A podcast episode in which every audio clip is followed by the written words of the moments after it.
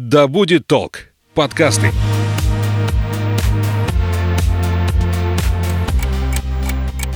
Ты смотри, умный какой. Вот будут у тебя свои дети, я на тебя посмотрю. Потому что я так сказала. Мы такими не были. Ну, мам, не Ты мамкой. что, хочешь жить в свое удовольствие? Мы такими не были. Серия подкастов о подростках и их родителях. Разбираемся, как детям и взрослым понять и принять друг друга. Всем привет! Я Александра Михайловская. Это подкаст «Мы такими не были». Подкаст о подростках и их родителях. Вместе с Альфией Мячиной, руководителем школы «Вверх» для подростков и взрослых, создателем проектов по soft skills и профориентации, мы разбираемся, что такое подростковый возраст, какие трудности возникают в этот период жизни человека и что делать родителям. Альфия, здравствуй! Привет, Саша. Сегодня мы тему выбрали, потому что я так сказала. Это тема о конфликтах подростков и родителей, но больше о том, почему возникает недопонимание между поколениями, между родителями и детьми, а о том, как выглядит подросток, которого не принимают как личность, не дают ему вырасти, о том, как это влияет впоследствии на жизнь человека, и о том, как родителям расти в этой своей роли родительской, допустить минимум ошибок и максимум пользы извлечь из общения со своим ребенком, как для самого ребенка, подростка, так и для самого себя. Альфия, как мама тебе сейчас буду спрашивать и буду с тобой спорить, из-за чего в подростковом возрасте родители и дети ругаются, выясняют отношения. Какие основные такие триггеры включаются, когда начинаются споры, эмоции, может быть, долгие какие-то затяжные бои. Мы делим власть. То есть э, у нас у каждого есть территория. Иногда это физическая территория в виде квадратных метров квартиры, иногда это психологическая территория в виде права решения. И когда ребенок э, в семье, ребенок, у него все нормально, он абсолютно конгруентно, комфортно себя чувствует в подчиненности. Когда непосредственно существо становится подростком, здесь как раз появляется ощущение, что есть что-то мое, а есть что-то их. И вот это мое отчаянно и рьяно очень хочется отстаивать, ну, большинству. Если одно бы слово я выбирала, да, в чем дело, я бы сказала, дело во власти.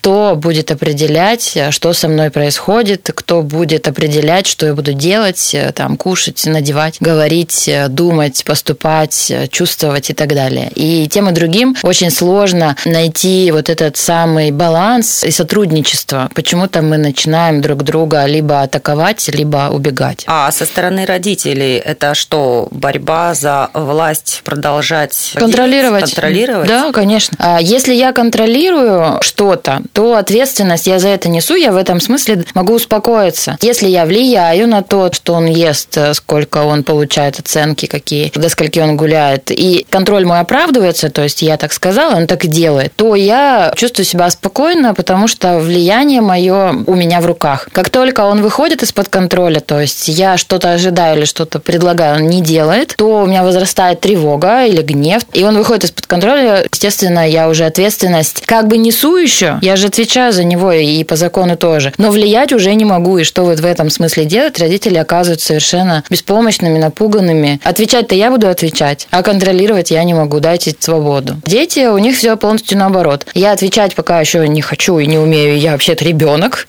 что вы от меня требуете, мне всего 16. Но контролировать я себя уже не дам, потому что я свободное существо, я вольный Маугли и так далее. То есть там аргументов тоже много. И вот этот конфликт свободы и ответственности и у одного, и у другого, он такой болезненный. На чем основана аргументация подростков? Ну, то есть, как они Я до этого чувствую. состояния вызревают? А они где-то насмотрелись, или они как-то, они же понимают, что я вот уже вырос. По каким вот признакам, может быть, как происходит этот процесс понимания? Это вот тонкие такие моменты. Ну вот на маленьких детях хорошо видно, что вот, знаешь, деточек моют в ванной, и они там голенькие бултыхаются, и все нормально. А потом в какой-то момент ему вдруг раз, и уже неудобно как-то вот кринж. Вчера еще можно было, а сегодня уже нет. Это значит, он вырос, его границы стали чуть-чуть другими. В подростковом возрасте этого много. Вот как только ребенок понимает, да, чувствует, наверное, чувствует сначала, понимает это уже потом, или там я как эксперт могу понимать, а ребенок что-нибудь там не понимает, он просто чувствует, что вот, ну нет, это я маме не расскажу, эту тему я с ней не, не хочу обсуждать. И то вот эти мысли, которые я сейчас проговариваю, да, не расскажу, не хочу, они более осознанные, уже зрелые. У подростка там не так, он вот просто как-то напрягается, и тема, которая сложная для него, он просто напрягается, например, и убегает, или психует и переводит тему. А если его спросить, почему ты это сделал, он не факт вообще, что скажет, почему. Скорее всего, отмахнется, просто вот у него внутри это ощущение границ появилось, а как с ним справляться, он пока не знает. И поведение тоже такое квадратненькое чуть-чуть. Вместо того, чтобы сказать там, мамочка, ты знаешь, вот сейчас произошло небольшое нарушение моих психологических границ, я бы предложила нам взять паузу, а потом а, в спокойной обстановке с уважением друг к другу в экологичной среде обсудить э, твои тезисы, мои. Естественно, такого диалога нет, и там из серии «Закрой дверь!» «Я нет, я не хочу есть!» Хотя это может просто не относиться к этому чаю, который ты предложила как-то вот не вовремя, а может относиться к тому, что, не знаю, на меня в школе посмотрели не так, или сказали что-то не то. Я до сих пор в зажатом состоянии, поговорить мне об этом не с кем, а тут еще ты. С чаем. Да. И вот это никогда не распутать. То есть и родителю непонятно, что там лежит в основе этого алгоритма, этого психа. И ребенку тоже непонятно. Но где же еще как не дома, хоть немножко сливать напряжение. Я думаю, что если бы ребенок так осознанно подошел к родителю и сказал, давай в экологической обстановке обсудим наши проблемы, родитель бы сказал, закрой дверь. Сделал большие глаза, потому что тогда дико бы стало для него, что с этим делать. А, У меня прям конкретная история, я вот что скажу. Это вот одна из моих любимых историй. А, Мы с детьми в школе верх постоянно договариваемся. То есть у нас нету принуждения практически нигде. Ну, есть какие-то правила, в которых есть принуждение. Ну, например, там бить нельзя, и это не обсуждается. Вот. Но в целом все остальное, оно в договоренностях. То есть мы обсуждаем, почему та или иная граница есть, аргументируем, можем спорить, можем что-то подвинуть, если дети нас переубедят. И э, вот эта возможность э, договариваться, ребята очень хорошо впитывают, и они уже сами умеют это делать. Они обсуждения внутри своих подростковых групп уже по-другому выстраивают. И есть очень классная у нас история э, в нашем архиве, когда один из учеников пришел домой и вдохновленный тем, как здорово получается договариваться со взрослыми, с ребятами, собрал всю семью за столом и решил поговорить о том, что как-то вот домашние дела надо по-другому распределять. И вот он взял листик, рассказал повестку этой планерки, которую он хочет провести и все такое. Ну, там хватило минут на пять ему его вот речи вот этой, знаешь, парламентерской. И он получил очень много хейта, то есть э, его раскритиковали, ты что, самый умный, вот там иди в своей школе вверх, качай права. А здесь ты будешь делать, что мы тебе говорим. То есть они это восприняли как заход на их территорию. А, Но в целом это так и есть. То есть это и был заход. Договариваться за столом, выслушивать аргументы друг друга могут равные партнеры. Даже если у них иерархия немножко разная, все равно родители всегда будут старше по иерархической лестнице. Но как личности мы равны, имеем право там на мнение и так далее. Но если у родителей, у пап очень часто вот с этим самая такая сложность, есть ощущение, что ты мелкий, тебе слова не давали, то любое поползновение на то, чтобы поговорить на равных, воспринимается как угроза уже моей территории, моего статуса, и я лучше всех снесу. И вот этот парень потом нам рассказывал с дрожью в голосе эту историю, что это все не работает. Тогда пришлось, конечно, поработать с этим разочарованием, что да, ты можешь хотеть выходить на партнерский диалог, на равный разговор, но та сторона может быть к этому не готова, и придется это принять. Дальше ты можешь ну, искать э, таких партнеров по жизни, коллег, э, друзей, которые готовы к э, разговорам на таком уровне. Но люди бывают не готовы, и с этим ничего не поделаешь. Здесь прозвучал такой яркий э, пример почвы, на которой возникает конфликт. То есть здесь порядок в доме, да, распределение обязанностей. А что еще является причинами возникновения этих споров? Учеба. Первое место. Большинство детей да, в наших школах учатся хорошо. И если они сейчас там учатся нехорошо, то у них все равно был период, когда они учились хорошо. В первом классе, в подготовишках, в четвертом и так далее. В какой-то момент учеба перестает быть э, важной, а для родителей-то нет.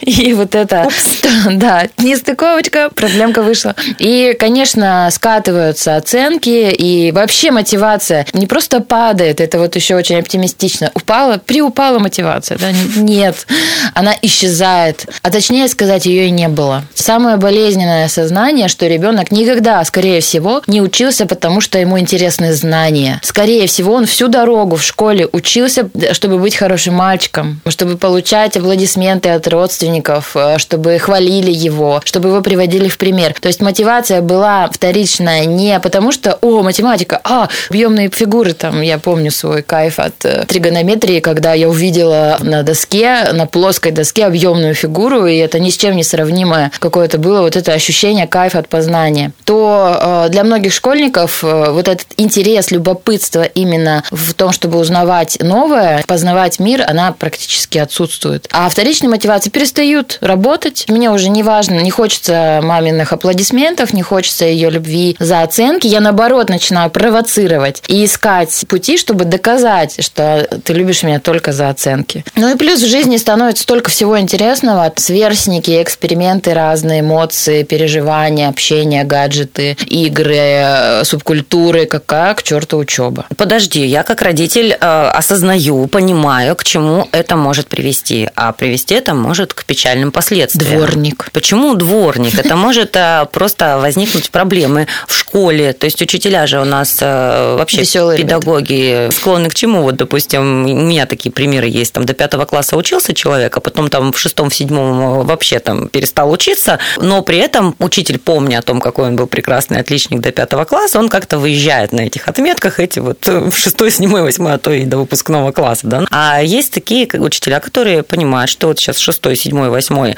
плохо учился, в девятом, десятом взялся за ум, а толку уже не будет. То есть для, для педагога ты уже будешь двоечником, и придется там очень много усилий прилагать. Но, соответственно, все равно это влияет на экзамены, это влияет на поступление и прочее. И как родителю мне смолчать в данном случае? Что делать, если ребенок вот он просто не понимает последствий этого? Да он и не должен понимать. Вот здесь как раз родители нужен. Та часть, которая отвечает за планирование, такое долгосрочное представление того, к чему приводят мои действия, она еще не созрела. И вообще не вот, давит. а родителя-то созрела. Так отлично. Теперь вот надо найти вот эту возможность, как не давя, не переделывая, сделать так, чтобы ребенку было интересно. Да как? Потому что Это когда ты начинаешь говорить что-то, он тебе может и кивать, и где-то там соглашаться, и даже отметку, может быть, исправит, поймет твои аргументы и доводы. А общую эту ситуацию в мотивации учиться, как это изменит? Интересными учителями. Ну, никак, Саш, по-другому, вообще никак. Вот эти назидательные речи. Как важно образование в России в 22 году.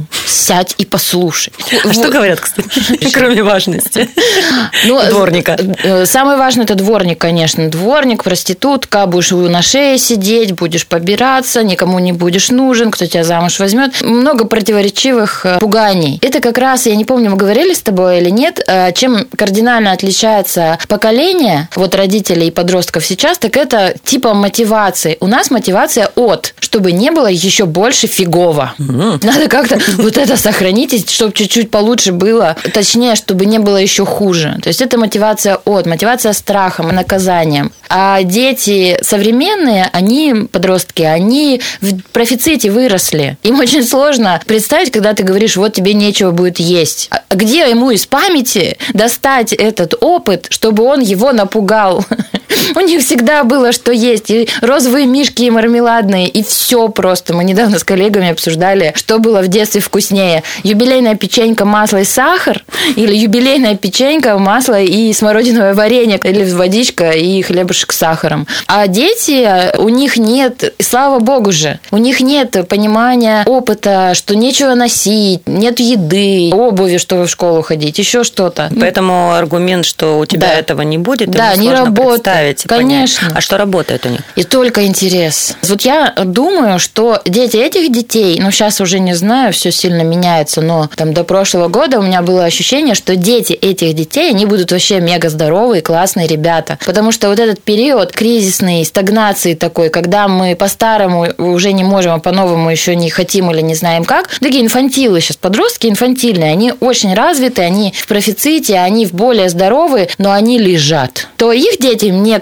мне казалось, да, они будут такие очень движовые, потому что э, эти родители дадут им совершенно другое мировоззрение. Так вот, когда ты говоришь, э, а что же делать, он сам не понимает, что же родителю делать? Вот родители надо немножко перестроить, ну не немножко, а множко, очень сильно перестроить свою поломанную психику на то, что пугание страхом не работает, стоп, надо прекратить это делать. Ну, оно не работает, правда. Ну, либо ты можешь, конечно, из ребенка сделать невротика такого же, как ты, перепугать, чего-то лишить и так далее, чтобы он боялся и от страха там ходил в школу. Ну, Здесь получается сказать, если хочешь э, работать в крупной нефтяной компании на высокой должности, к примеру, то есть для этого нужно вот это, вот это и вот это. То есть Не совсем, Показать, нет, а нет. как это должно выглядеть, мотивация Давай вот этот вперед. пример по-другому сформулирую. Подростки сами заморочены своей мотивацией. Они, правда, понимают, что надо бы что-то делать, но изнутри желания нет, и как заставить себя. Они тоже этим парятся. Не думайте, только взрослые по этому поводу переживают. Недавно задавался мне вопрос. Вот я изучаю китайский язык, язык, и я вроде как понимаю, зачем мне это надо, но не хочу это делать, мне чуть-чуть осталось там до какого-то уровня, и вот не хочу делать, где взять мотивацию. Я говорю, давай забудем про китайский язык, расскажи мне, что какой мир хочешь создать, что тебя, для тебя ценно. И она говорит, мне важно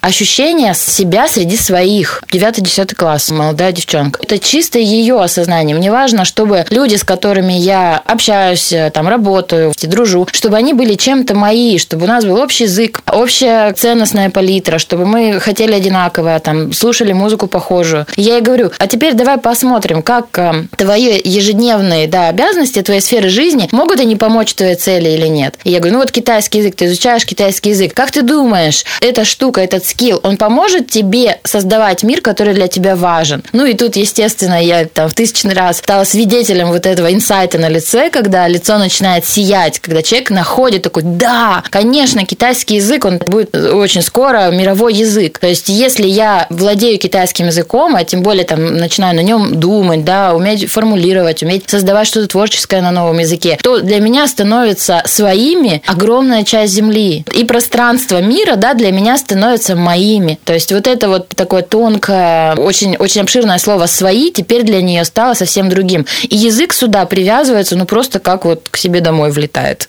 Конечно, эта мотивация будет падать, потому что нудно, упражнения, плохие оценки, что-то еще, это все будет ее рубить. Но если помогать себе вместе с кем-то или просто самой себе, задавать более глобальные вопросы, что я хочу в большем смысле. И родителю, если помогать задавать ребенку Если он сам вопросы. умеет, только если он сам умеет. Вот здесь э, очень важно. Я умею, и поэтому я могу спросить. Я подберу, да какие-то такие слова, они у меня подберутся, потому что ценностное целеполагание, оно для меня понятно, я по этим дорожкам много лет ходила и еще буду ходить. И поэтому я могу помочь тому, кто не ходил. А если родители сами не ходили, если они сами не понимают, зачем они живут, зачем они, почему они работают, если они себя сначала спросят, ответят себе на этот вопрос, а потом они смогут э, с, с ребенком. А если говорить, давай, придумай себе важную цель, зачем тебе нужен китайский язык? Пойду то- двор подмету.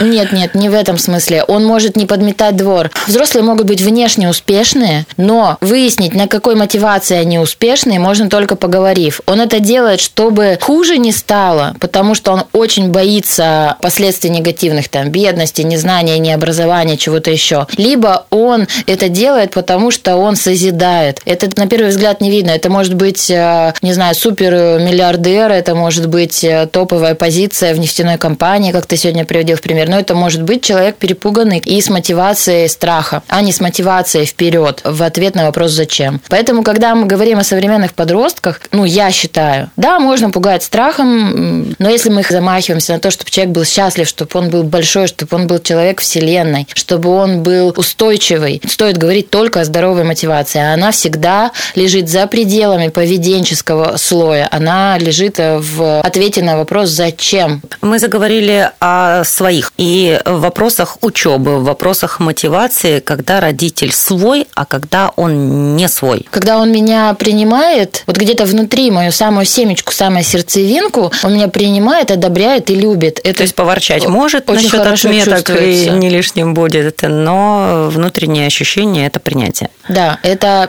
принятие, одобрение независимо от внешней оболочки. Самая большая боль у детей, я сейчас говорю не только о подростках, а э, взрослых тоже, это уверенность, понимание, либо сомнение, что если я не покажу какой-то уровень, ну, не знаю, помощи по дому, оценок, внешности, количество детей, которые я стареющей маме принес, или еще что-то, то я плохой. Вот это самый большой а, между нами овраг. Потому что родитель может быть недоволен, да, там, внешним поведением, он может как-то по-другому оценивать, он может заставлять по-всякому э, себя вести, но ты знаешь, что внутри ты его, он за тебя, с тобой вместе, что бы ни случилось. И это мощнейшая опора и поддержка. К сожалению, у многих людей этой опоры и поддержки нет. Они ее получат позже, сильно позже, там, за 30, когда они сами себе станут вот этими одобряющими, принимающими родителями, разрешат себе все, будут за себя всегда. Но это большая работа, много денег и психотерапия. А скажи, помимо учебы, еще какие сферы могут стать опасными для увеличения вот этого врага, про который ты говоришь? А, внешность. Подростков, Да-да-да, которые внешность тела, физиология. становиться не такими, да. Здоровье, спорт, то есть все, что касается вот тушки.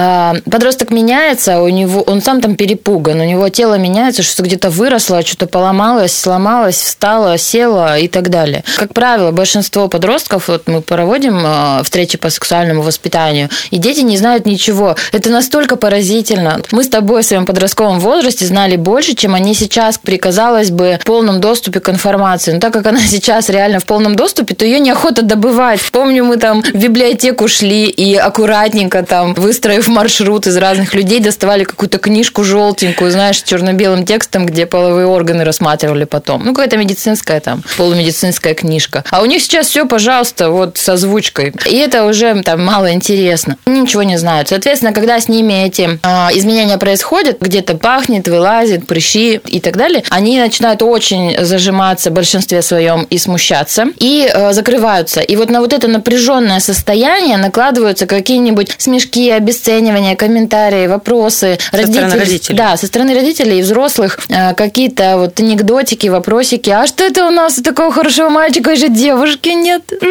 Мам, ну перестань. Горячая тема, которая очень тяжело, вот это прямо минное поле. Плюс э, ребята не умеют в большинстве случаев как-то вот перестраиваться сами. Они продолжают носить какую-то другую одежду, хотя она уже там не подходит. Многие не знают о существовании, например, дезодоранта или чего-то еще, или средств для умывания лица. И очень сами страдают от этого. Ну, блин, они воняют, некрасиво выглядят, как-то неопрятно одеваются, и им очень сложно помочь, потому что родители сейчас воспринимаются как враги, но они часто и ведут себя некорректно. И это все усугубляется. Родители, естественно, он свою детиночку там 16 лет растил, а сейчас он ходит там, не знаю, грязный, пахнущий, еще какой-то, конечно, она захочет залезть, перестирать, ну, попробуя она это сделать, а, будет вообще взрыв на фабрике. Ну, а папе как смириться с фиолетовыми волосами и розовыми глазами? Глаза что-то последнее время не в тренде. Но волосы, да, конечно. Волосы и у мальчиков тоже, брови, а, пирсинг – это топ. Почему угу. родители реагируют так бурно на и желание сами. ярко себя как-то украсить? Они боятся. В основе ригидности, ригидность – это нормальная наша способность адаптироваться к системе. Вот есть система там э, правил, есть мораль, не надо лопаткой по башке в песочнице бить. Ну, в песочнице можно, а в школе уже как бы нельзя лопатой. И мы для того, чтобы в социуме быть друг для друга менее опасными, мы должны следовать каким-то правилам. Но иногда мы заигрываемся в это и становимся жесткими. Для нас правила становятся не средством быть друг для друга приятными, френдли, комфортными, а правила становятся просто потому, что правила. Вот мы сейчас с тобой поднимались и обсуждали, когда жесткие правила обоснованы, а когда это просто принципиальность и власть. Название нашей встречи «Потому что я так сказала». Это такое лингвистическое фиаско. А замена ему это «Ой, все».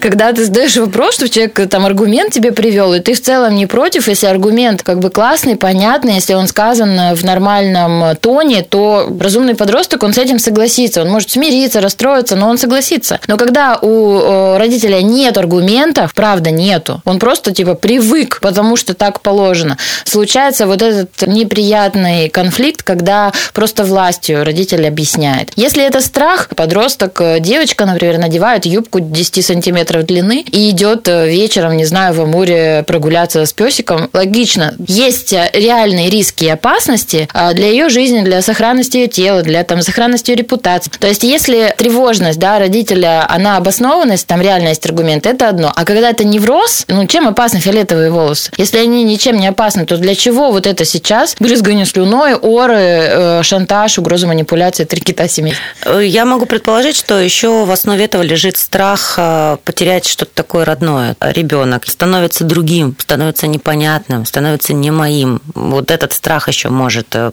провоцировать родителей, поставить все в порядок и на место. Родителю угу. может так казаться, ему может быть реально страшно, может быть неосознаваемо потерять свое вот это родное, которое сейчас а он и теряет. во что-то непонятное Самая большая боль это, что он действительно теряет. Этот человек действительно перестает быть твоим. И в смысле близости тоже. Новые отношения, они построятся уже с новым человеком. Да, это все равно сохранятся детско-родительские да, отношения, но на первый план выйдет партнерство. Вот когда ребенок повзрослеет, для родителя такой важный момент – это отпустить старые отношения и начать строить новые. Они сами не построятся. Любой кризис, а в подростковом возрасте кризис и у родителя, и у ребенка, это в том числе болезненный процесс отпускания того, к чему я так привык. Но на этом месте есть шанс построить новое. Родители, к сожалению, иногда этим шансом не пользуются, держась за тот образ э, малыша, который был послушный, хорошенький, розовощекий, классный, любил маму и там уроки делал. И вот того я люблю, а тебя фиолетовый волос, розовые глаза не люблю, ты не мой. И случается вот этот разрыв, э, на месте которого, ну, только боль, руины, и там уже ничего нового не сходит. Да, через скандалы, да, через разочарование взаимное, какой-то свой путь, у него может быть своя философия, своя ориентация, своя, вообще все другое. Тебе придется познакомиться с ним заново, если ты хочешь с ним быть близ, близким. И что, в 15 лет принять «я женюсь, у нас скоро будет э, ребенок». Как здесь э, родителю нормально относиться к тому, что 15-летний подросток, э, девочка, мальчик, неважно здесь, да, вдруг говорит о серьезности каких-то отношений. Ну, логично же, что 15, там, 16 лет – это еще не тот возраст, в котором можно говорить, что человек может сейчас создать семью и самостоятельно эту семью развивать, рожать детей, воспитывать их. Ну, нет, не сейчас. А подросток приходит и начинает тебе заявлять, что я свободный, я имею право, я уже вырос. Это не совсем так. Здесь как раз стоит поговорить о границах. 15-летний ребенок не может создать семью, и это обосновано, и об этом можно говорить. Это достаточно редкая история. Если она происходит, я бы говорила уже о запущенности каких-то вопросов, касающихся границ. Так же, как и в любой сфере, стоит разобраться, где я решаю, как родитель, где ребенок сам решает, и я туда не лезу, и где мы решаем только сообща. В целом, если там все не против, если все себя могут сами обеспечивать, если они готовы нести ответственность за все последствия там своих действий, какой вопрос? Если все согласны, ради бога. Но, скорее всего же, это не так. Скорее всего, там этот парень не может обеспечивать себя и семью, он, скорее всего, не готов нести ответственность за случайную беременность, и, скорее всего, у него нет своей территории, квартиры, там еще чего-то. И в разговоре, в каком-то таком чуть более холодном, да, не эмоциональном, подросток сам это все увидит. Потому что, ну тут смотри, влюбленность, да, и отношения – это же снос башни просто. То есть э, тебе кажется, что это там твой человек и на всю жизнь, тебе кажется, что ты счастлив, и думать о том, как вы будете жить, ну просто не приходится ни до этого зачем. И вот здесь... Для этого есть родители, которые подумают и подскажут. Помощь родителя, она в том, чтобы не обесценивая эмоциональную часть переживаний, включить рациональную, задавать такие вопросы, так попробовать поговорить, порассуждать, попростраивать, чтобы подросток сам хоть чуть-чуть это увидел. Ну и плюс, э, давай не будем э, исключать совершенные ограничения и запреты. Они для детей и для вообще подчиненных любого типа нормальная история. Нормально э, вводить правила, которые нельзя нарушать. Если они логичные, разумные, направлены на то, чтобы сохранить твою безопасность, здоровье, жизнь и психологическое здоровье в том числе, они могут быть, и, ну да, ребенку придется подчиниться, да, он там должен приходить в 10 вечера, и это не обсуждается. Нередко родители используют свой авторитет, чтобы не допустить чего-то или добиться чего-то. В конфликтной ситуации я все-таки взрослый, и я родитель, и я имею право тебя сейчас заставить. Угу. А в своем опыте я видела только один пример жесткой авторитарности, угу. когда отец был настолько жесток э, в воспитании, в кавычках назовем так, что там по струнке ходили и жена, и двое детей. А получается, чем опасно в принципе авторитарное воспитание, как страдает ребенок, а особенно подросток, и чем это чревато впоследствии. Сказать ему потом в 18, в 20 лет, все, я сделал все, что мог, и Пока. иди, живи свободной жизнью, ты вырос хорошим, правильным человеком, угу. что может пойти не так? Когда ты сказала, что самое опасное, у меня сразу же возникли ассоциации, и вот это, наверное, для меня такие самые вызывающие эмоции клиенты во взрослом возрасте, когда они теряют свое «я». У каждого из нас внутри есть э, сила, стержень, вот который, знаешь, прорастет асфальт, и вот этот цветочек вот вырастет в любых условиях. Но иногда нас так сильно задавили, вот эту живую силу так сильно через колено да, сломали, что человек как бы есть, но на самом деле его нет. Каким вот, образом? Когда подростка или там человека взрослого я спрашиваю, что ты любишь, а у него в его картине мира этого вопроса нет как такового. То есть он не знает, чем любить, чем выбирать, у него этой мышцы нету. Это, это значит, что он весь на поверхности. До ядра, до своего, сердцевинки, которая что-то хочет, что-то любит, что-то создает, которая дает энергию, у него доступа нет. И такой человек впоследствии, он отличный исполнитель, машина для выполнения чужих приказаний, он будет искать авторитарных э, партнеров, руководителей. Скорее всего, все отношения, которые он будет строить, они будут строиться на именно такой схеме, где я никто, мое мнение, мои желания не учитываются, их просто нет. Они даже не то, что не учитываются, их просто нет, не существует. И э, мне нужно постоянно искать э, снаружи цели, приказания, указания и так далее. Ну, аргумент у таких родителей бывает, я прививаю дисциплину. Он э, не будет лезть куда-то, разрушающие сферы какие-то, ну, потому что я запретил. Учится хорошо, потому что у нас есть система наказаний, если там будет двойки, тройки. У агрессора всегда есть аргументы. Угу. Начиная из э, «сама дура виновата», там, «ты меня выбесила,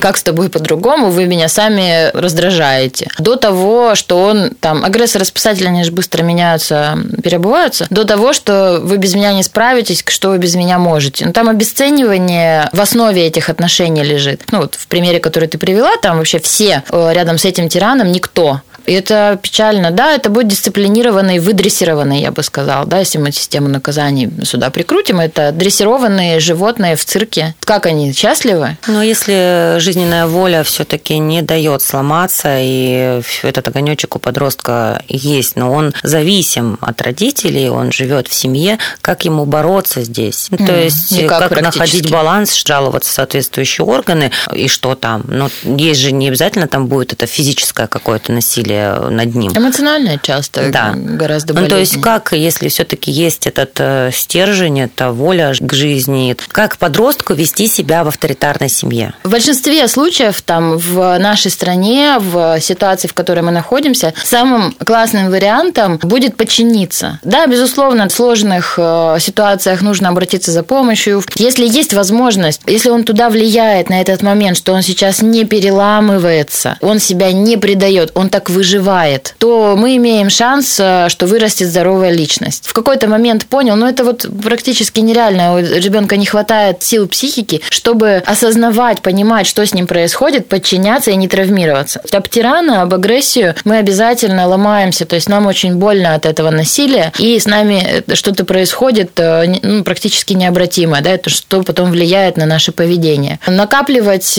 знания, готовиться к самостоятельной жизни, выбирать путь наименьшего сопротивления. Если это невозможно, для большинства это невозможно, они бунтуют, чем вызывают большую агрессию, получают большую конфликтогенность внутри семьи, травмы, стрессы там и так далее. А ребенку что делать? Он не может повлиять на родителя, он э, в подчиненной позиции, он не может повлиять на свою независимость, он зависим просто по определению, потому что он ребенок. Всегда ли воспитание в авторитарной семье а, будет копироваться в своей семье, в своей модели поведения? С очень большой вероятностью ребенок, выросший в авторитарной семье, он э, сам будет авторитарным, либо будет подчиненным, он будет копировать. Наша психика, она сама по себе, наши паттерны поведения, они не откуда-то же берутся, они впитываются, как с нами себя вела наша мама, так же и мы себя с собой ведем и с другими, так же и папа, значимые взрослые учителя, воспитатели и так далее. Но потом в взрослом возрасте мы имеем возможность перестроить эти привычки. Да, у нас будут вот эти, знаешь, там вьетнамские флешбеки, и когда в 15, там, в 14 лет э, ребенок дает себе обещание, я никогда не буду так делать, я никогда не буду так себя вести там с детьми своими, а потом обнаруживает себя говорящим тот же самый текст или демонстрирующим то же самое поведение, он начинает задумываться. Желания мало, нужно еще работать со своими привычками. И вот заметить, что я веду себя не как хочу, а как я привык, это первый шаг к тому, чтобы начать меняться. Есть такие родители уже выросших подростков, которые говорят, вот прекрасный был возраст, никаких конфликтов у меня не было. Вранье? Не Или такая модель возможна? Да, возможно. У нас даже мы проводили исследование как-то раз перед родительским курсом, и там прям было несколько ответов из серии «Какой кризис? У нас никакого кризиса не было, и у них не будет». Бывает такая семья, где кризису и бунту негде взяться. То есть для того, чтобы мне быть недовольным моим близким и выразить это, мне надо, чтобы этот близкий был близким по-настоящему. Знаешь, я сейчас приведу пример. Часто частый пример. Например, родители в разводе, и ребенок живет с кем-то из родителей и ругается с ним, с тем, с кем живет. А вот папа выходного дня или там мама, редко, с которой он видится, она типа супер классный, этот родитель. С ним только, вот он только подарки дарит, и, не знаю, в кафе мы ходим, и с ним все хорошо, отношения суперские. И, казалось бы, э, внешне так и выглядит, но по факту это не так. С кем мы ругаемся, с кем мы отношения выясняем, против кого мы бунтуем, против кого мы можем позволить себе э, негативные сложные переживания, тот и есть наш близкий. Потому что бунт может возникнуть только на доверие. Если доверия нету, если я не знаю, что меня примут любым,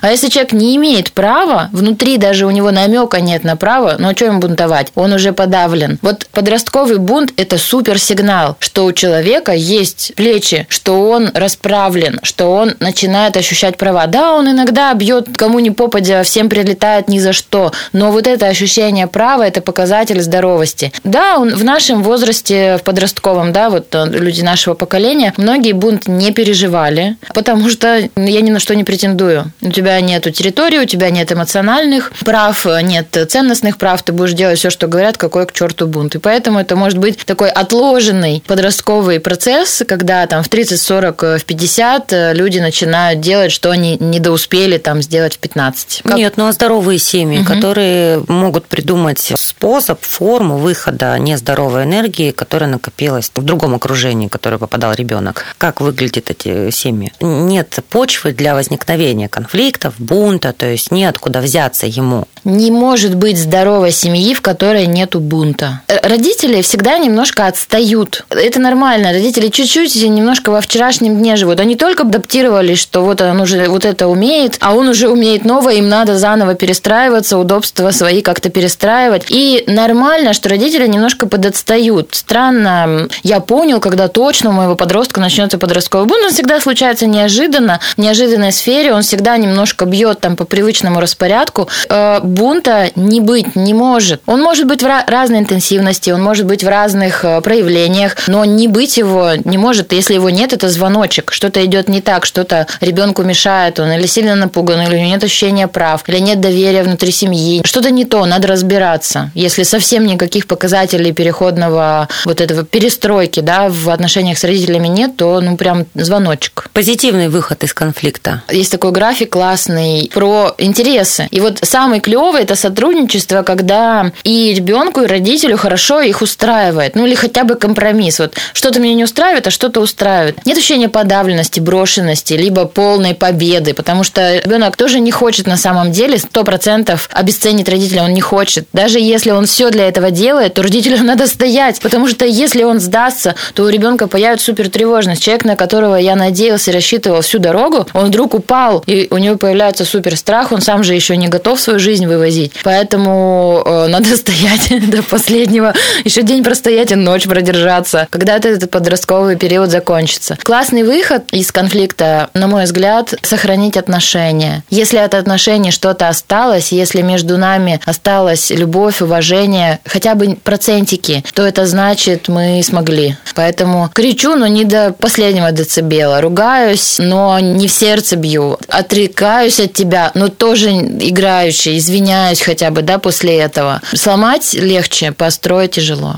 Коллеги-родители, мудрость, выдержка и любовь да пребудут с нами. Это подкаст «Мы такими не были». Разговаривали мы с Альфией Мячиной, руководителем школы «Вверх» для подростков и взрослых, автор множества психологических проектов для подростков. Альфия, спасибо за очередную нашу с тобой живую беседу. Ждем тебя. Спасибо, Саша. Я еще вспомнила девиз, я не помню, говорила его где-то или нет. Родителям подростков важно две вещи. Не спиться и не убить. Все остальное можно допустимо и изменяемо. Мы такими не были. Серия подкастов о подростках и их родителях. Разбираемся, как детям и взрослым понять и принять друг друга –